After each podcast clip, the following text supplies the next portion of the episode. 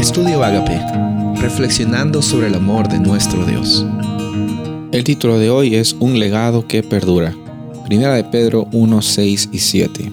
En lo cual os regocijáis grandemente, aunque ahora, por un poco tiempo si es necesario, seráis afligidos con diversas pruebas, para que la prueba de vuestra fe, más preciosa que el oro que perece, aunque probado por fuego, sea hallada que resulte en alabanza, gloria y honor en la revelación de Jesucristo.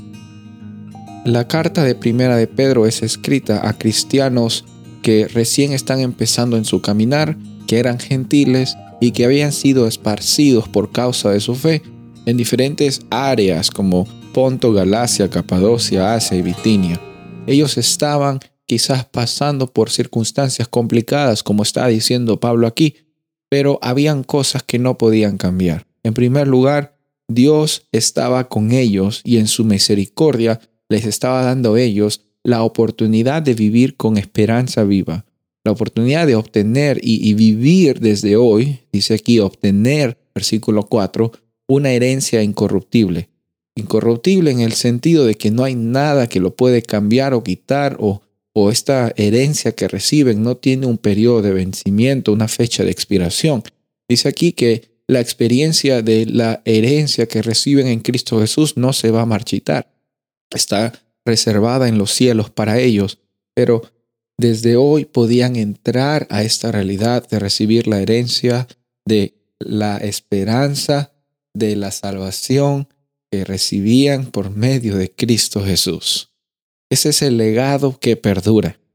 Incluso en las pruebas que estaban pasando, pueden regocijarse.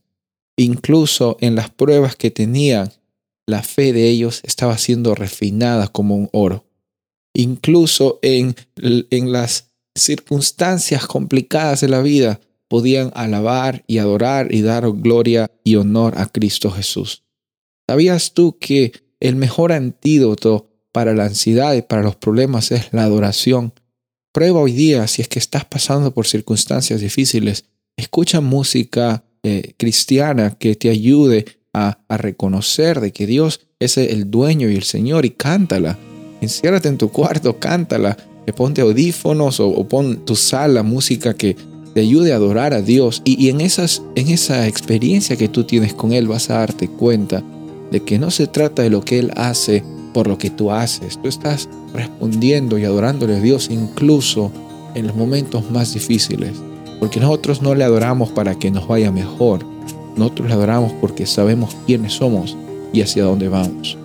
Soy el pastor Rubén Casabona y deseo que tú tengas un día bendecido.